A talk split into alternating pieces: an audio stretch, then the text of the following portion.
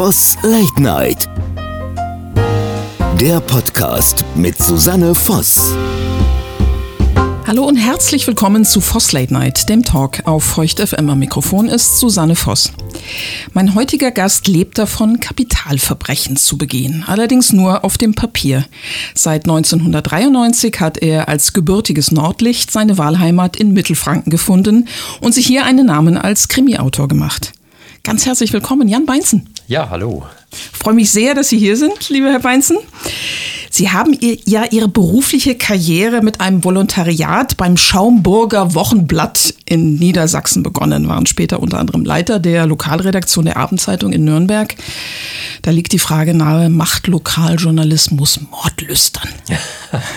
Also das ist eine gute Frage, die könnte ich teilweise bestimmt mit Ja beantworten. Man erlebt doch die ein oder anderen Dinge, die einen dann auf die Palme bringen. Das kann ich gut nachvollziehen. Bei verschiedenen Berichterstattungen. ja. Aber das war nicht der wirkliche Grund. Das lag eher an meinem eigentlichen Berufswunsch. Ich wollte eigentlich nicht in den Journalismus gehen, sondern äh, nach der Schule in Richtung Film. Ähm, Filme drehen, Drehbücher schreiben und diese Richtung. Allerdings gab es damals noch kaum Ausbildungsmöglichkeiten in dieser Richtung, sodass es mich dann ja in die Zeitungswelt mehr oder weniger zufällig verschlagen hat, ähm, weil das versprach dann auch Geld verdienen. Okay, also war das gefühlt für Sie ein Second Best? Oder haben Sie gesagt, ich finde mich da so weit wieder, dass es zumindest für den Moment reicht? Ähm, nee, es war schon eher ein Second Best, weil ich habe mein, mein anderes Ziel eigentlich nie ganz aus den Augen verloren. Ich habe zwar bis heute noch keinen Film gedreht und auch noch kein Drehbuch dazu geliefert, aber immerhin äh, Bücher geschrieben, die verfilmbar wären. Sagen Sie, äh, wir beide sind in etwa gleich alt, von daher äh, kann ich mich auch auf Ihr Alter beziehen. Sagen Sie, gut, jetzt in dem Alter, nee, das mit den Filmen, das hat halt nicht sollen sein und ich mache das nicht? Oder sagen Sie, es ist nie zu spät für irgendwas? Also ich finde, es ist nie zu spät und als es zum Beispiel jetzt vor einigen Jahren losging mit dem Franken-Tatort, also mit dem eigenen fränkischen Tatort, ja, ja, klasse. da habe ich gehört ich bestimmt mit zu den ersten, die sich da auch beworben haben, das Drehbuch beizusteuern. Leider kommt man in diese Münchner Szene, die das fest in der Hand hat, nicht so gut rein. Ah, okay, aber okay, die Dinge. aufgeben will ich dann nicht. Das finde ich gut. Ja, es sind viele Dinge, die, die im Hintergrund sind, aber gebe ich Ihnen recht. Es ist nie zu spät für irgendwas und Sie haben ja was Tolles gemacht äh, oder machen das nach wie vor. Diese Krimi-Reihe, die Sie schreiben, die um den Fotografen und Hobbykriminalisten Paul Fleming geht, wird bei Ars Vivendi verlegt. Paul Flemings Geschichten leben ja von dem, was man äh, Lokalkolorit nennt. Will, will heißen, es, es spielt in Nürnberg, äh, es lebt von dem Blick auf die Geschichte der Stadt Nürnberg. Was ist für Sie der Reiz daran, Geschichte mit Verbrechen zu verbinden? Also das liegt auch an einem, ja, an einem Interesse von mir. Ich interessiere mich sehr für Geschichte, ähm, lese auch unheimlich gerne Historienmagazine und äh, befasse mich auch, wenn ich irgendeine Stadt besuche, jetzt auch im Urlaub zum Beispiel, befasse ich mich auch gerne mit der Geschichte dieser Stadt. Also das ist so ein, äh, ein Hobby von mir, eine Leidenschaft. Und ähm, als ich nach Nürnberg kam, habe ich natürlich gleich äh, gemerkt, wie viel Geschichte diese Stadt atmet. Ja, ja, absolut. Nicht nur Nürnberg selber, auch die ganze Umgebung. Und ähm, daher war das für mich klar, als ich mit dieser Serie begonnen habe, dass ich nicht nur Krimis schreiben möchte, also nicht nur einen Mörder finden möchte, sondern immer auch so ein Stück Geschichte, Historie transportieren möchte. Und zwar ähm, ja, vor dem Hintergrund, dass ich nicht einfach ein Geschichtsbuch nachschreiben möchte, sondern irgendeinen Aspekt bringen will, der die, ja, der die Leser vielleicht überrascht und selbst eingefleischten Franken noch etwas Neues bietet. Und das ist eine große Herausforderung. Ich habe Ihren aktuellen äh, Krimi gelesen, auf, auf den ich jetzt dann gleich noch im Detail eingehe. Was ich mich aber gefragt habe, ist, als Sie für sich die Entscheidung getroffen haben, ich möchte schreiben und ich möchte in irgendeiner Form mein Interesse für Geschichte in dieses Schreiben einfließen lassen. Warum dann Krimi? Warum nicht die große romantische Liebesgeschichte vor der Kulisse der Nürnberger Burg oder was auch immer? Ja, das ist, das hat sich mehr oder weniger aus dem damaligen Zeitgeist ergeben. Als ich begonnen habe äh, mit Büchern, das waren zunächst noch keine Nürnberg-Krimis, sondern die spielten woanders. Da fing das gerade so, da gab es so ein zartes Pflänzchen der Regionalkrimis. Und da bestand die Chance, dass man auch als Autor, der noch nichts veröffentlicht hat, also als Neueinsteiger. Ah, sind Sie darauf angesprungen, auf, auf genau, die dass man dort Fuß fassen konnte. Und äh, ist mir dann tatsächlich ja später auch gelungen. Ich gehörte ja zu den ersten eigentlich, die Nürnberg-Krimis geschrieben haben. Mittlerweile sind wir eine, eine große Gemeinschaft. Ja, aber es gibt sie noch immer, also sie. Es gibt sie noch, ja. Äh, und, und das ist immer, die Gemeinschaft stimmt. als solche und sie und äh, mein Respekt, das ist nicht einfach. Ja. Denke ich. Ne? Ah, okay. Und wenn man dann erstmal in dieser Schiene ist, das muss man auch dazu sagen, kommt man aber auch schwer wieder weg. Ich habe zwischendurch mal andere Projekte ähm, ja, ins Auge gefasst, teilweise auch Verlagen vorgeschlagen. Zum Beispiel? Aber ja, zum Beispiel Komödien. Eine ist ganz dann, was anderes. Ja, ja was ganz anderes. Ja. Eine ist dann tatsächlich dann äh, umgeschrieben worden, ein Theaterstück und vom, äh, von der Luna-Bühne, da unten im fränkischen Seenland, also mhm. gar nicht so weit entfernt, mhm. ähm, dann auch aufgeführt worden mehrfach. Die, das lief da zwei Sommer lang. Ähm, aber es ist kein Roman geworden. Da sagen die Verlage, nö, du schreibst Krimis. ist es bei den Verlagen so, dass die primär auf die Verkaufszahlen gucken und sagen, dass da ist, ist gesetzt, äh, ist etabliert als Krimi-Autor, da machen wir gar keine Experimente? Kann man das Ein bisschen Experimente so machen sie schon, denn ich schreibe ja mittlerweile neben den Frankenkrimis unter Pseudonym. Komme ich auch gleich noch. Roman, ja, kommen ja. später noch drauf. Also insofern ja. ist durchaus der Mut zum Experimentieren da. Äh, auch mit so Einzelbänden. Ähm, kann ich dann auch später noch ein bisschen was zu erzählen. Gerne, sehr, sehr, sehr gerne. Aber generell natürlich Verlage, Publikumsverlage, die wollen im Endeffekt natürlich Geld verdienen. Die wollen keine Bücher drucken, die dann irgendwo in großen Lagerhallen Staub ansetzen. Was ja auch nachvollziehbar ist, muss man der Fairness halber ja auch sagen. Klar, ist ja auch ein am, Geschäft. Am Ende ist es ist ein Geschäft und am Ende geht es ums Geld verdienen. In Ihrem aktuellen Roman geht es buchstäblich um eine kopflose Braut. Und ich habe den äh, vor kurzem in Vorbereitung dieses Gesprächs gelesen und das war ganz spannend und ich konnte gar nicht aufhören. Und Sie haben diesem Buch ein Zitat des Philosophen Nietzsche vorangestellt. Da heißt es von Nietzsche, also aber rate ich euch, meine Freunde, misstraut allen, in welchen der Trieb zu strafen mächtig ist. Sehen Sie das auch so? Ähm, das würde ich jetzt nicht unbedingt sagen. Also, obwohl das, das hat natürlich was. Äh, ich habe das aber nie auf mich bezogen, deswegen muss ich jetzt direkt nachdenken bei dieser Frage. ja, Weil ich, ich habe ein passendes Zitat wirklich zu dem Fall gesucht. Okay. Und zu dem Fall passt es auf jeden Fall. Das ist, das ist richtig, kann ich bestätigen, ja, ohne zu viel genau, zu sagen. Ja. Ein versteckter Hinweis auf den möglichen Täter. Muss man also genau aufpassen. Und auch das ist so eine Tradition der Paul Fleming-Fälle, dass immer ein Zitat vorangestellt wird, was einen Bezug zum Fall hat oder vielleicht sogar eine Brücke schlägt. Das heißt also demnach nicht primär zu ihrer Person, dass sie nicht einfließen lassen. Ich habe das natürlich mhm. auch, nachdem ich selbst Journalistin bin, auch unter dem Aspekt angeguckt. Ich komme gleich noch auf die Person eines Journalisten, äh, der dort beschrieben wird. Und dann habe ich mich natürlich gefragt, welche realen Querverbindungen haben Sie erlebt? Ja. Mhm. Ähm, ich Aber das in dem Fall, das, die Zitate sind mal tatsächlich auf den Fall gemünzt. Ah, verstehe. Ja. Und ähm, das spiegelt jetzt nicht so meine innere Einstellung. Ja, verstehe. Wobei äh, das ja durchaus nicht abwegig ist, was das, Nietzsche das, das da gesagt Fall hat. Hat er ne? absolut recht. Ja, ja das muss, muss man sagen. Ich habe ein, äh, unter anderem ein Interview mit Ihnen gesehen. Mhm. Da haben Sie gesagt, dass Sie, bevor Sie einen Roman beginnen, erst den Plot, also die Handlung schreiben. Gibt es dann während des Schreibens noch genug Raum für die einzelnen Charaktere, für die individuelle Entwicklung? Ich frage deswegen, weil mir einige Autorinnen und Autoren schon gesagt haben, ich schreibe und ich habe keine Idee, wo ich ende. Mhm, genau, das ist ganz verschieden. Also ich finde das auch mal sehr interessant, wenn wir uns auch äh, treffen mit anderen Krimi-Autoren. Wir haben auch so einen Stammtisch, ja, auch schön. wo das der Fall ist und wie verschieden die Kolleginnen und Kollegen da vorgehen. Bei mir ist es so, ich will mir ich habe Erfahrungen mittlerweile einige gesammelt und ich will bestimmte Erfahrungen einfach vermeiden, weil wenn ich dann zurückdenke an Dürers Mätresse, der erste Paul Fleming, den hatte ich komplett geschrieben, bevor ich ihm den Verlag gegeben habe und da musste dann so viel umgeschrieben werden, ganze Personen wurden gestrichen, ein großer Teil der Handlung musste verändert werden und das war so viel Nacharbeit, dass ich mich zwischendurch wirklich gefragt habe, ob ich überhaupt weitermache. Und äh, daraus habe ich gelernt, ich mache es jetzt anders ich lege vorher die Geschichte genau an, also schreibe ganz genau die, die verschiedenen falschen Fährten und den roten Faden und ähm, führe auf, was in welchem Kapitel passiert bis zum Ende. Und dann gehe ich das zunächst mal mit dem Lektorat durch. Wenn dann alles okay ist, dann schreibe ich erst den richtigen Roman. Für mich ist das einfach auch eine Arbeitserleichterung und erspart mir dann viel Umschreiben danach.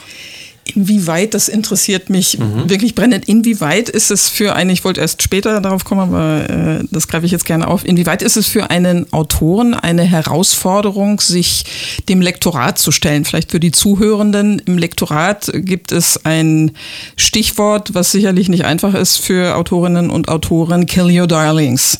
Das ja, heißt nichts genau. anderes mhm. als, als, äh, dass die Aufgabe eines Lektors oder einer Lektorin es ist, Dinge, die die Handlung nicht weiterbringen, zu streichen. Mhm. Wie geht man damit als Autor um? Ich meine, Sie haben ja, äh, Sie haben ja wirklich diesen Plot im Kopf und, und Sie, Sie bringen sich ja auch ohne den Zweifel mit Herzblut ein. Und dann kommt jemand externes, nichts anderes mhm. ist ja, und sagt, nö. Das dient der Handlung nicht. Ja, ist nicht immer einfach, aber ich komme am besten wirklich mit den Lektorinnen, kann ich in dem Fall wirklich sagen, weil es sind fast, sagen wir mal, zu 99 Prozent okay. ähm, Frauen. Das ist sehr relativ selten, dass sich ein Mann in diesem Beruf Warum? verliert. Warum? Ja, die Frage müsste ich eigentlich zurückgeben, ob Frauen vielleicht da mehr, mehr Fable dafür haben oder sich da mehr wiederfinden. Ich kann es nicht sagen, ich weiß es nicht. Ich auch nicht, finde ich, aber. Ich hatte ja? ganz am Anfang einen Lektor tatsächlich. Und ähm, beim As Vivendi Verlag gibt es auch einen jetzt seit, seit mehreren Jahren schon, aber ansonsten durchweg Lektorinnen. Und ähm, aber auf die, um auf die eigentliche Frage zurückzukommen, es ist so, dass äh, mich Lektorinnen oder Lektoren ähm, eigentlich mehr inspirieren und auch dem Buch gut tun, wenn sie kritisch sind und tatsächlich solche Streichungen auch zumindest anregen oder vorschlagen. Also ich kann, wenn ich mich mehr reiben kann, ja. dann profitiert das Buch am Ende. Ja, gut, das ist auch ein kreativer und Prozess im, das im absolut. Ergebnis. Ne? Und mhm. im Nachhinein muss ich sagen, bei Büchern, wo es relativ durchgeschwuppt ist, wo das Buch sich nicht groß von meinem Ursprungsmanuskript unterscheidet, finde ich im Nachhinein sind die schwächeren Titel. Also ich kann damit gut umgehen.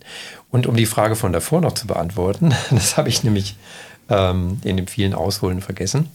Äh, trotz dieser Plots, die ich mache, also der, der genauen, ja, das sind ja quasi so Baupläne für das Buch, ähm, leben die Figuren trotzdem. Also ich schreibe denen zwar einiges vor, aber wenn ich dann den Roman ausformuliere und die einzelnen Kapitel schreibe, dann kommt es immer wieder vor, dass ich Dialoge ist der besagte Spiel oder der angesprochene Spielraum noch da. Absolut, ja. Das ist interessant. Es, es klingt absolut nachvollziehbar, auch für äh, mich als Außenstehende, äh, dass man sich in dem roten Rahmen bewegt und dann da äh, die individuelle Entwicklung zulässt. Aber ich, ich finde es interessant. Mhm. Ich habe immer gedacht, es ist ja, wenn man, wenn man schreibt, sicherlich auch immer so eine Gratwanderung, nicht persönlich getroffen zu sein, wenn Kritik von wem auch immer kommt. Das ist im Journalismus ja nicht anders. Ne, man wird ja, ja man wird ja, äh, ja per Definition auch von außen kritisiert mhm. und äh, da professionell mit umzugehen, finde ich nicht immer ganz einfach. Ähm. Ja, in dem Fall ist es ja, im Journalismus ist es ja auch äh, sehr gemischt. Da kriegt man ja nicht nur professionelle Kritik, sondern ähm, ja. wird ja auch oftmals dann ja. meiner Meinung nach ungerecht, ungerechtfertigt dann äh, ja, beschimpft geradezu. Und das ist bei, beim Bücherschreiben natürlich anders. Das sind ja Profis, mit denen man da zusammenarbeitet. Ja, ist eine andere. Die haben das ihr Fach studiert und anderes meistens Level. Auf, ja. ja, ganz genau. Die, die wissen, wovon sie sprechen. Und das nehme ich dann schon durchaus ernst, wenn da die Kritik kommt ich muss mal raus, das interessiert mich jetzt, diese mhm. Frage, warum das zu 99 Prozent Frauen machen. Vielleicht habe ich mal eine Chance. ja, eine, eine Lektorin. Vielleicht ja. komme ich nochmal auf Sie zu und bitte um Kontakt zu einer Lektorin. Also das finde ich, äh, finde ich jetzt richtig. Ich finde das ohnehin sehr spannend, was ich hier machen darf. Paul Fleming. Natürlich liegt die Frage nahe für den Außenstehenden, hat Paul Fleming ein reales Vorbild oder anders gesagt, wie viel Jan Beinzen steckt in Paul Fleming? Ja, da muss ich wieder ein bisschen ausholen, denn ähm, es ist tatsächlich so, dass fast alle Protagonisten in dem Paul Fleming-Roman, also zumindest die wichtigsten fünf, die immer wieder vorkommen, haben reale Vorbilder. Das sind also lebende Menschen aus meinem Bekanntenkreis. Eins zu eins? Nö. Die sind äh, von der Beschreibung her, vom Aussehen und auch von der Art eins zu eins. Tatsächlich. Die wissen das auch heißen aber natürlich anders im wahren Leben und haben auch andere Berufe. Also der bei mir häufig auftauchende Pfarrer von St. Sebald zum Beispiel, ja, ja. den echten kenne ich auch gut, der ist, liest auch meine Bücher und berät mich auch, aber der ja. hat nichts mit der Figur in meinem Buch zu tun, sondern da habe ich eine andere Person gewählt. Und diese Ähnlichkeit, die geht so weit, ähm, also der mein Pfarrer von ähm, St. Sebald ist nun etwas, ja, etwas korpulenterer, kräftiger, lauterer Mensch mit ähm, langem schwarzen Haar, das er sich zum Pferdeschwanz gebunden hat. Ja, man sieht ihn vor sich. Ja. Und ähm, ja, trägt das Herz auf der Zunge. Und der, sein, das Vorbild habe ich neulich mal in der Stadt getroffen, hat er zu mir gesagt, fällt dir was auf an mir? Und ich meine, mm, Ich bin blond, kurzhaarig. das nicht, aber der Schnauzer war ab. Also, ah, okay. Und dann habe ich natürlich diesen Dialog dann eins zu eins in einem der Fleming-Romane verarbeitet. Das macht es mir einfach leichter, wenn die Personen wirklich leben. Dann kann ich die besser beschreiben. Dann kann ich genau beschreiben, wie würden die in welcher Situation reagieren, wo geht einer hoch, wo ähm, reagiert einer vernünftig oder ähm, bleibt ganz cool. Manchmal mache ich sogar bei den Dialogen so, dass ich die äh, mit denen abstimme, mit den entsprechenden Personen und frage, wie würdet ihr denn da, was würdet ihr da sagen?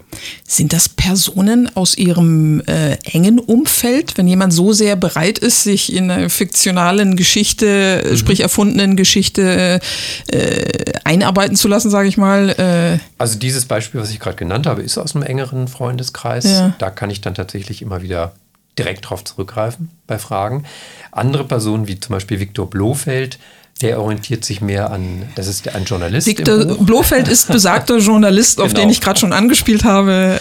Äh, zu dem Ein möchte ich auch gleich noch kommen. Alter ja. Schule, würde ich mal sagen. ja, ich auch. Und, und da das ich ist meine übernächste Frage. Ah, okay. Also Ja. da gibt es auch ein lebendiges Vorbild. Da Ja. orientiere ich mich aber eher an meiner vergangenen Erfahrung, als ich noch aktiv im Journalismus tätig war Ja. und es da entsprechende Kollegen gab. Das ist. Okay, jetzt nehme ich aber trotzdem mal die nächste Mhm. Sache, die ich von Ihnen wissen wollte, weil auf Viktor Blofeld, äh, weil ich ohnehin auf, gerne auf Viktor Blofeld eingehen wollte. Ähm, aber grundsätzlich ist natürlich auch interessant zu erfahren. Äh, Würden Sie sagen, äh, das Schreiben von, ähm, von Romanen, von, von Krimis gibt Ihnen tendenziell mehr, vielleicht auch emotional mehr, als das Schreiben von Presseartikeln? Oder kann man sagen, das, ist, das, das muss man voneinander separieren? Man muss sagen, der Reiz beim einen ist dort und beim anderen äh, wo Ja, immer. also das denke ich schon, das ist was komplett anderes. Ähm, es gab zwar immer mal wieder ähm, Texte, also Presseartikel, vor allen Dingen Reportagen, da ist man ähnlich eingestiegen und hat sich ähnlich da, da eingefunden, auch emotional, weil die einen selber auch bewegt und gefasst haben. Das kenne ich ja. Ne? Aber an so einem Buch hat man natürlich viel mehr Entfaltungsmöglichkeit, weil selbst bei Reportagen ist, ist nach 300, 350 Zeilen ist dann Schluss. Und da muss man aufhören und beim Buch kann man ja theoretisch unendlich weiterschreiben. Also es ist dann für Sie, kann ich das so interpretieren, doch ein Stück weit reizvoller, nachdem ja Ihr Herz ganz ursprünglich für den Film äh, geschlagen hätte, zumindest Romane schreiben zu können. Das ist es. Das, ähm, da kann ich auch ein ganz aktuelles Beispiel nennen. Gerne. In meinem nächsten Buch oder in meinem neuesten Buch, Bärentod heißt das. Das ist so eine Mischung aus True Crime und, ähm, ja, und Frankenkrimi. Da geht es um einen Fall aus dem Jahr 2000, liegt also einige Jährchen zurück. Ein realer Fall? Ein real Ein passierter realer Fall? Fall, richtig. Und zwar sind da im Nürnberger Tiergarten, sind mutwillig, ist das Eisbärengehege da. Ach, das weiß ich, ja. Das ist, oh, das ist lang her. Das aber, ist lange ja, her, genau, das weiß ich, da war ich auch 20 schon Jahre, aber ja. Das war auch eine von meinen ersten einschneidenden Erfahrungen hier in Nürnberg als Reporter. Und diese Eisbären, die sind tatsächlich dann ra- rausgegangen Ja, aus ja, ich ihrem, erinnere mich, ähm, ja. hochgefährliche Situation. Betäubungsgewehre haben nicht funktioniert, die, also diese, diese Kanülen sind abgeprallt. Letztendlich mussten die erschossen werden, diese Eisbären. ja, das ist unheimlich Und der hochgekocht Täter in der ist Presse. nie Ne? wirklich dann gefasst und überführt worden. Ja. Also dieses Thema konnte ich damals, das hat mich sehr beschäftigt und auch aufgewühlt. Oder aber als Journalist in dieser Form konnte ich das nie so richtig verarbeiten, sagen wir mal so. Ja. Und das habe ich jetzt eben 22 Jahre später oder fast 22 Jahre Es später. ist nie zu spät für irgendwas. Genau. Genau. Und zwar in Romanform. Und Sie hatten mir gerade gesagt, als wir uns hier getroffen haben zu unserem Talk, ist das Ihr brandaktuelles Buch, was aufgrund von Materialmangel äh, jetzt äh, hätte erscheinen sollen, Ja, aber noch nicht sollte- erscheinen konnte? Ganz genau, das sollte nämlich schon vor den Sommerferien erscheinen. An was mangelt es? An ist ja Papier? eigentlich geschickt, wenn man den Leuten was in die Ferien dann mit zum Lesen gibt. Und Theoretisch kommt schon, ja. Jetzt wird es ein Herbsttitel. Und es hat tatsächlich gemangelt am Papier. Im Moment gibt es ja Rohstoffmangel in allen möglichen Branchen. Ja. Und dieser Mangel, der hat uns doch alle kalt erwischt und ähm, hat einige Buchprojekte jetzt um, um Wochen verschoben. Tatsächlich? Ah, das ist interessant. Schlimm und interessant. Das ist ein Aspekt, den hatte ich überhaupt nicht auf dem Schirm. Dieser Mangel äh, resultierte aus der Corona-Krise. Ja, das hängt alles in, ja, im weiteren Sinne mit der Corona-Krise zusammen. Ja. Ähm, ich habe das auch aus der Baubranche von einem Bekannten gehört, dass die genauso Probleme haben, Ja. ähm, bestimmte Baumaterialien zu bekommen. Das mit den Chips, das hat ja inzwischen jeder gehört, dass es da in der Elektronik äh, einen Chipmangel gibt. Aber dass auch die Bücherwelt Papier, davon schnödes, betroffen ist, schnödes Papier. das hat ja. mich doch sehr gewundert. Aber es ist in, äh, im Begriff zu werden. Mittlerweile das, ist ja, es im Druck oder beziehungsweise dann auch schon bald erschienen. Das, ja, und Herbst ist ja auch. Es wird kalt zu Hause mit einem schönen Teechen oder so. da Leck, passt es leckeren. Süßigkeiten, da passt auch ihr neuester Roman.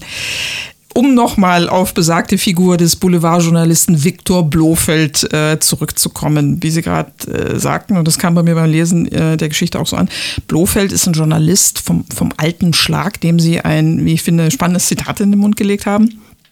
Blofeld sagt, die besten Geschichten ereignen sich außerhalb der normalen Arbeitszeiten, auch wenn das die aktuelle Generation sogenannter Journalisten nicht begreifen will, denn die entstammen der Spaßgesellschaft. Sie haben mir gerade gesagt, dass äh, Ihre zentralen Charaktere reale Vorbilder haben, so auch Viktor Blofeld. Jetzt weiß ich gar nicht, was ich damit machen soll, ohne, ohne jemanden, äh, jemandem zu nahe zu treten. Haben Sie also, äh, ich vermute jetzt, Sie haben als junger Journalist jemanden getroffen, der das tatsächlich so sieht, weil ich unterstelle, dass Sie persönlich das mit allerhöchster Wahrscheinlichkeit nicht so sehen. Richtig, das ist so und es hat ein großer Bruch stattgefunden. Also mittlerweile sind, wenn man so in Redaktionen, in moderne Redaktionen geht, ist es ein, eine völlig andere Welt als noch in den 90er Jahren, in denen ich noch aktiv äh, bei der Zeitung war.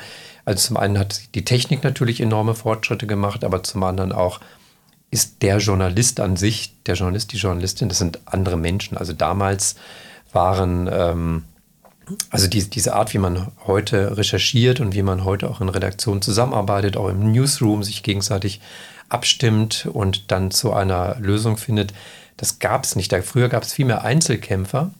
Da, hat, da haben viel mehr die, die einzelnen Personen versucht, sich zu profilieren, gerade im Boulevardjournalismus. Es, war, es gab noch die Machos, also die heute undenkbar, die da wirklich ihr Leben so ausgelebt haben. Es ist ähm, damals bei der Abendzeitung, es ist in jedem Büro geraucht worden. Also man hat ständig in einem Nebel quasi gearbeitet.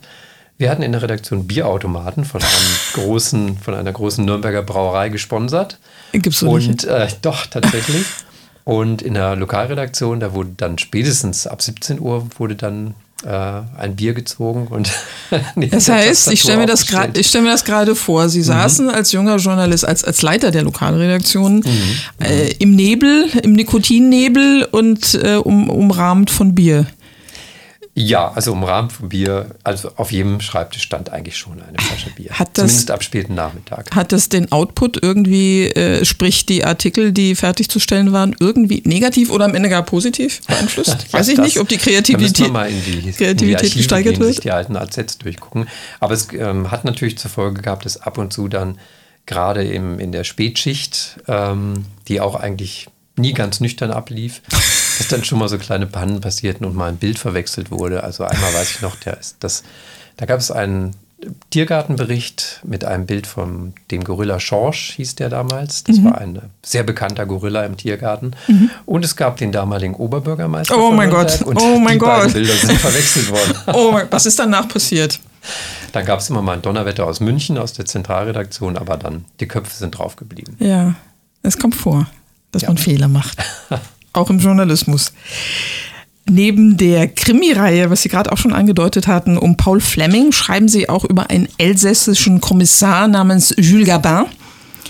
Da schreiben Sie unter dem Pseudonym, äh, Pseudonym Jean-Jacques Laurent.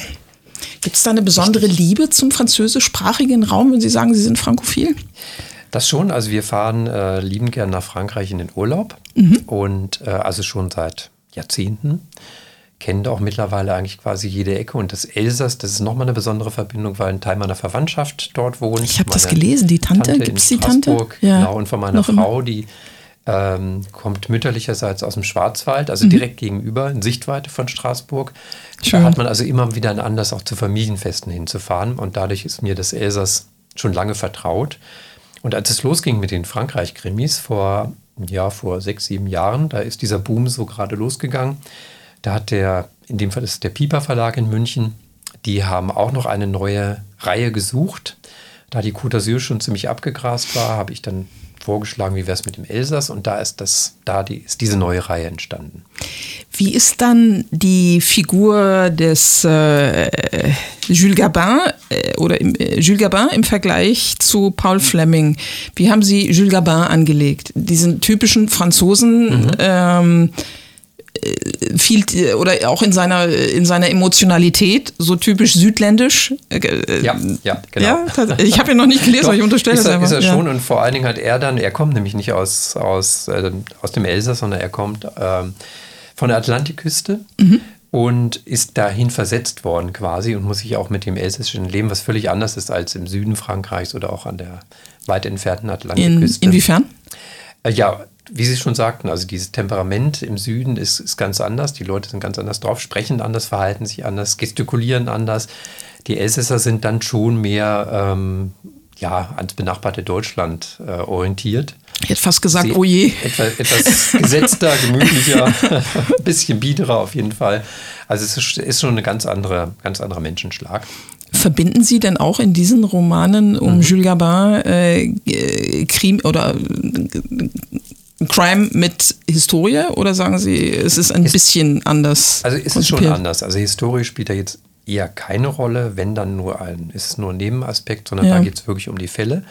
Und äh, da mein Paul Fleming ja eigentlich kein Detektiv ist, sondern ein Fotograf und immer wieder nur hineinstolpert in diese Kriminalfälle, habe ich das jetzt mal richtig genossen oder genieße es, dass ich jetzt mal einen echten Ermittler, der das professionell macht, mit einem professionellen Team ähm, Fälle lösen lassen kann und dann auch mal die Polizeiarbeit beschreiben kann.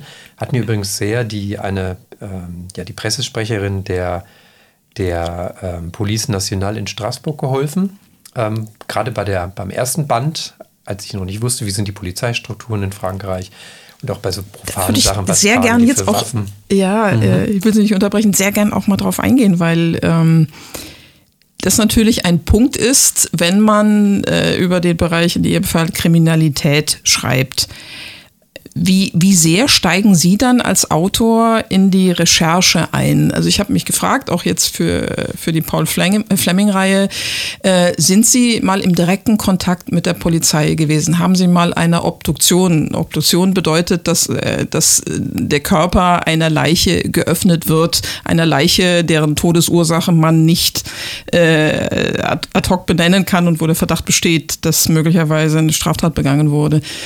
Haben Sie sowas mal gemacht oder die Rechtsmedizin in Erlangen besucht? in dem Kontext? Also ist es so, dass für mich immer Recherche, das kommt eben aus dem Journalismus heraus, immer sehr wichtig ich ist. Ich versuche möglichst viel zu recherchieren, dass ich dann auch, ähm, dass das Buch dann auch, wenn man das mal kritisch prüft, auch Bestand hat. Ist zwar eine Unterhaltung, aber es soll trotzdem möglichst alles stimmen, was man schreibt. Und dazu gehört natürlich auch die äh, Schilderung der Polizeiarbeit. So habe ich, ich glaube, das ist in der kopflosen Braut, ich bin nicht ganz sicher, oder ist es in einem anderen Bar Fleming? Auf jeden Fall gibt es eine, ähm, eine Sequenz, ähm, die im Polizeipräsidium am Jakobsplatz spielt und wo verschiedene, ja, verschiedene Räumlichkeiten dort, inklusive des, des Schießstandes, eine Rolle spielen. Und, nee, ähm, in der kopflosen Braut war es nicht. Da war, nur eine Szene, wo er mit der Kommissarin redet, ja. die sich dann verbittet, äh, dass er sich mal wieder einmischt. Ah, okay, dann ist es an einem anderen, man, ja, ja, es ja, verwischt okay. dann etwas. Ja. Aber da habe ich zum Beispiel eben, ja, da habe ich das eins zu eins beschrieben, wie es da so ist, wie es da so zugeht. Und bin dann natürlich mit der Polizei in Kontakt. Bei äh, den anderen erwähnten Dingen ist es so, dass wir Krimi-Autoren glücklicherweise einen Verband haben, der nennt sich das Syndikat. Ja. Das Syndikat veranstaltet einmal im Jahr die Kriminale, das ist so eine Art Krimi-Autortagung. Ja, ja, sehr schön. Und da ist fester Bestandteil für uns Autoren, dass wir eben genau solche Sachen machen können. Wir können mal in eine Pathologie gehen, das wird dann organisiert. Ah, oh, wir oh, können das ist toll. zum Schießstand, können ausprobieren, wie schießt ein normaler äh, Revolver oder wie schießt ein Maschinen, eine Maschinenpistole, was für einen Rückschlag hat die. Ja, ja äh, um ein wichtiger Aspekt. Es macht genau. nicht nur Peng, sondern äh, der Rückschlag ist äh, manchmal enorm. so, dass man hinfliegt. Ne? Und auch der Knall ist enorm, deswegen ja. haben die nämlich alles so Ohrschützer ja. auf, wenn die am Schießstand stehen. Ja. Und all diese Sachen, die man sonst nicht wissen kann oder vielleicht sich sonst nur aus dem Tatort im Fernsehen abschauen kann, die kann man da dann ähm, bei den Profis erfahren. Es gibt Gespräche mit Staatsanwälten, die vermittelt werden, mit Richtern. Klasse. Ähm, eigentlich das nicht. ganze Spannend, Repertoire, ja. was man als Autor braucht, kann man da in Form von Kursen dann wahrnehmen. Und das mache ich natürlich auch.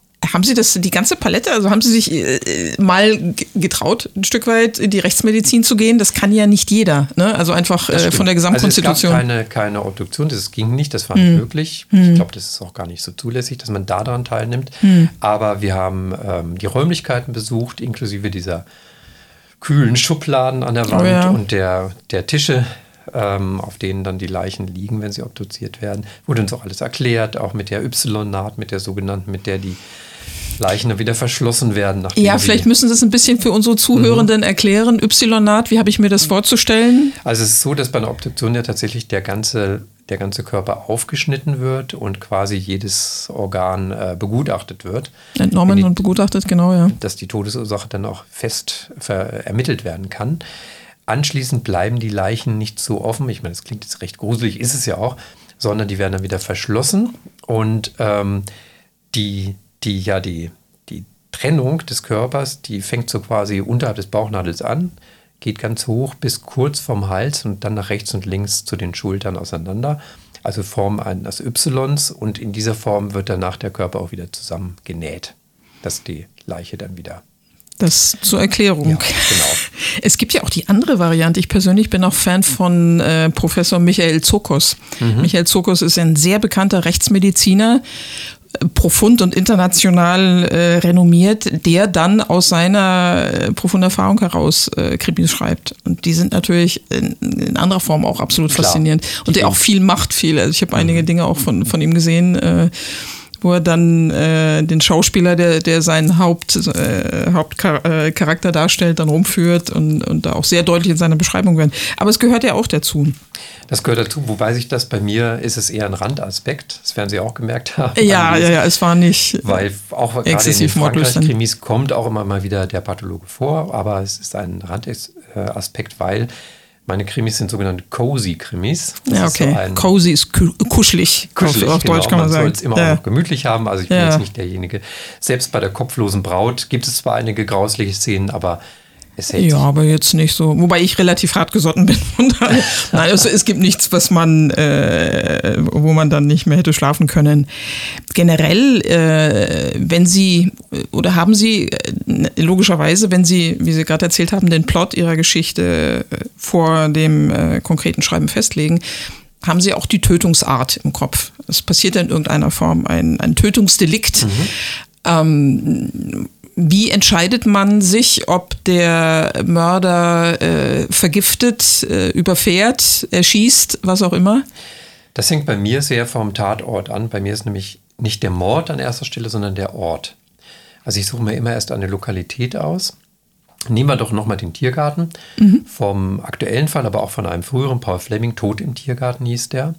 Da habe ich mich als erstes, also ich, ich wusste, ich will den Tiergarten-Krimi schreiben, weil die Leserinnen und Leser haben immer mal wieder gesagt, lass doch da mal was spielen. Ja, na klar, das, das ist ja der Reiz, das Schöne auch beim Lokalkolorit. Genau, also ich weiß, er beschreibt das, ich weiß, wo, wo die Akteure gerade sind, ja. Und ähm, da habe ich mich als erstes mit einem Mitarbeiter vom Tiergarten verabredet und gesagt, nimm dir viel Zeit.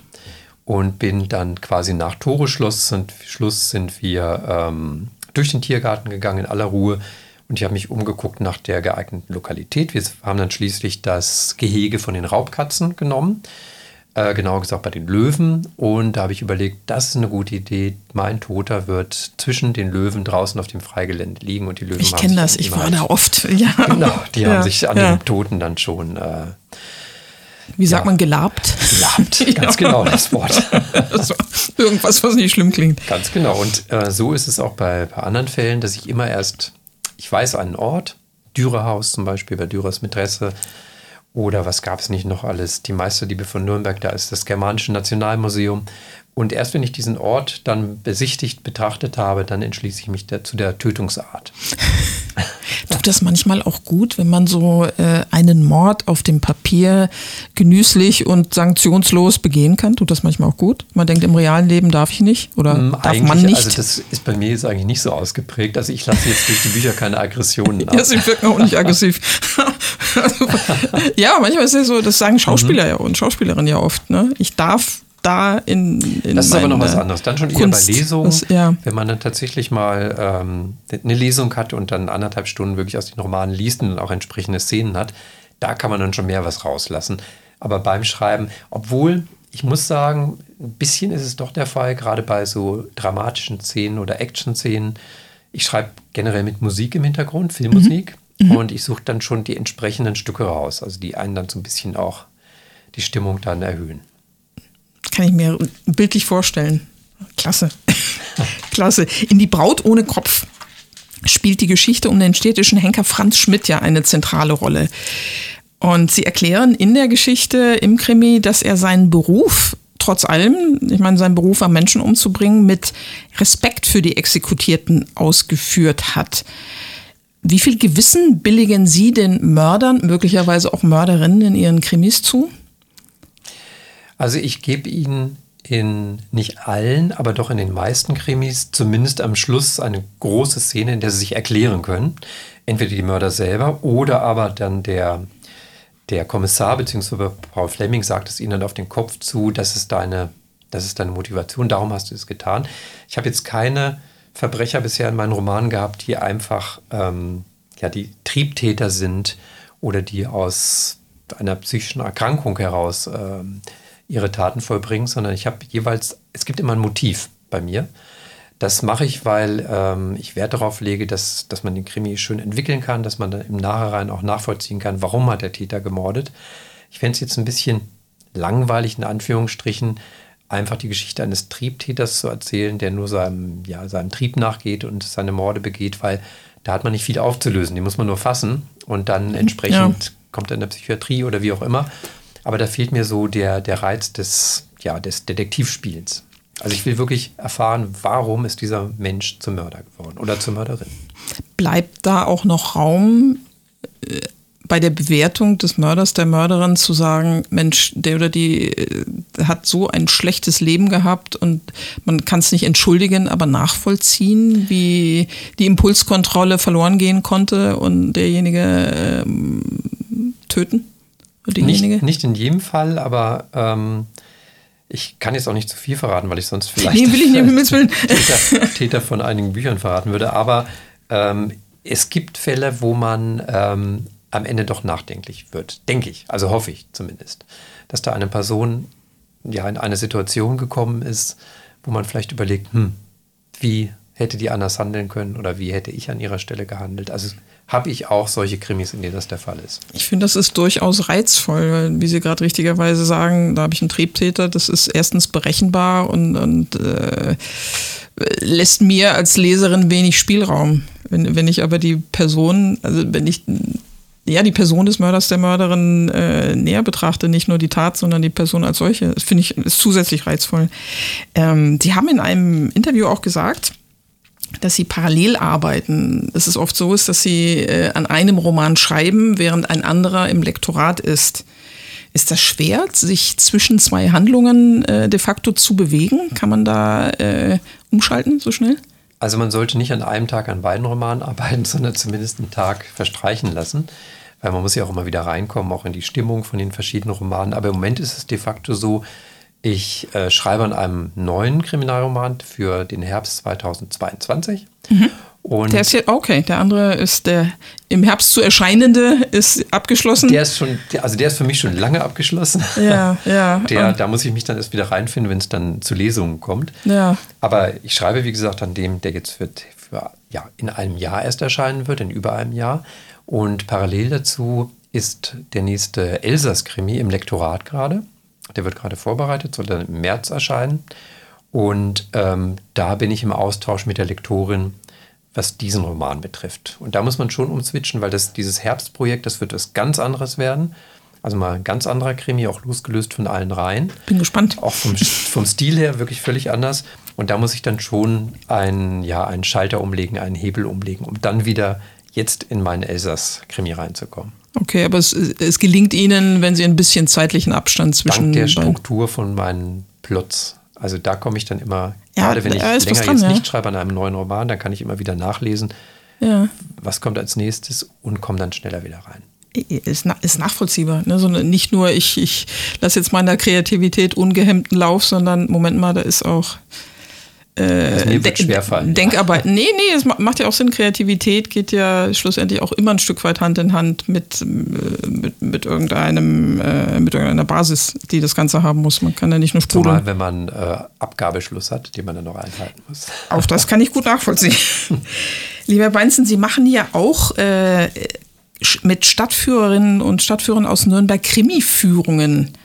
Sind die gruselig oder rein informativ? Nein, die sind schon durchaus teilweise gruselig und teilweise auch lustig. Also das kommt immer ganz drauf an. Da haben wir verschiedenste Angebote. Es läuft über das Bildungszentrum in Nürnberg, kann man Ja, sich da tolles anmelden. Angebot, ja. Und über die äh, Volkshochschule Oberasbach. Das hat sich so ergeben, Mhm. weil ähm, nach Lesungen, vor über zehn Jahren war das schon, kam immer mal wieder die Anfrage, kann man die Tatorte nicht auch mal angucken zusammen? Ja, ja, das ist, ist ja das, dieses Lokalkolorit im weitesten Sinne. Wenn man ne? dann tatsächlich ja. dann vor Ort liest, wenn ich aus Dürers Mätresse im Dürerhaus lese, Ja, toll. ist natürlich was völlig anderes als in, in einer Buchhandlung. Ist auch sehr schön, aber so kann man dann genau sagen, da lag der Tote. Hier sieht man vielleicht noch das Blut. Ja, das, was vom inneren Auge entsteht, ist ja das, was den Reiz des Lesens ausmacht. Genau. Ne? Wenn ich während, während ich lese in der Geschichte verschwinde. Das heißt, der Fokus Ihrer Krimi-Führungen äh, äh, ist es, Geschichten zu lesen im Setting Ihrer, äh, ihrer Krimis? Oder? Richtig, ganz genau. Ah, okay. Und das kann dann wirklich, also mal eine meiner Lieblingsführungen ist im Nürnberger Opernhaus zu, zu dem Fleming-Krimi Das Phantom im Opernhaus. Und da sind wir dann tatsächlich auf dieser Hinterbühne unterwegs. Da, wo in meinem Buch das die Leiche findet, unter dem Schürboden und den ganzen Lampen, die an der Decke hängen. Äh, nebenbei klingt wird ja- dann schon das Bühnenbild aufgebaut für die nächste Vorführung. Also man ist mitten im Geschehen drin. Da gibt es Ah, das noch eine ja Passage klasse. auf der Probebühne. Also das ist Ja. eine meiner absoluten Lieblingskrimi-Führungen. Setzt im Moment gerade aus, aus bekannten Gründen, aber kommt bestimmt. Wenn es wieder einsetzt, äh, werden Sie mich dort sehen, Herr Beinzen. Das möchte ich mal Das miterleben. ja, Dito. Äh, Wir sind ja äh, auch im Bereich Podcast, wenn man so will, Kollegen. Sie haben mir gerade, also ich weiß, Sie haben einen Krimi-Podcast, Crime-Podcast, Mord in Franken, Sie haben mir gerade gesagt, entstanden ist der im Kontext mit Corona. Wen treffen Sie dort? Ja, der Corona war tatsächlich der Auslöser, weil ich habe meine Lesung sehr vermisst. Kann ich verstehen, ja. Und habe gedacht, wie halte ich jetzt noch Kontakt zu meinen Leserinnen und Lesern, wenn ich denen nichts mehr erzählen kann. Ja. Und dann ist die Idee geboren worden, einen Podcast zu machen, der heißt Mord in Franken. Und ähm, hat bisher in der ersten Staffel, habe ich eigentlich die Idee von den ebenfalls wegen Corona ausgefallenen Stadtführungen aufgenommen und mich mit den Stadtführern und Stadtführerinnen getroffen im Studio, ähnlich wie wir jetzt hier sitzen. Und habe quasi das, geredet. was wir sonst während der Touren machen, haben wir dann im Gespräch, im Zwiegespräch äh, nachgezeichnet. Dazwischen gab es ein paar kurze Lesesequenzen, ähm, etwas hörspielmäßig vertont und das war so die Idee von der ersten Klasse. Staffel. Ja, klasse. Und, und werden Sie die fortführen, auch Die, wenn. ja, die ist, also die zweite Staffel ist schon produziert und fängt jetzt, soll jetzt noch, ähm, jetzt im Herbst anfangen. Und da habe ich das Konzept ein bisschen ausgeweitet und mir dann auch Gäste äh, ja, von außerhalb geholt. Das sind zwei Krimi-Autoren oder eine Autorin und ein Autor sind dabei. Fest, fest oder, oder im Wechsel dann? Im Wechsel. Das sind Ja. dann wirklich Gäste, die durchwechseln. Wo kann man das hören, Herr Beinzen? Überall, wo es Podcasts gibt. Wie ich immer Einfach- sage, überall, wo es Podcasts zum Download genau. gibt. Einfach Mord in Franken eingeben. Mord in Franken, gut. Dann findet man ihr Lieben an den Geräten, ihr hört es, es gibt auch noch andere tolle Podcasts. Nicht nur unseren, das war äh, der Part der Eigenwerbung. Nein, Quatsch. Äh, ich finde das sehr spannend und ich werde da ganz sicher mal reinhören.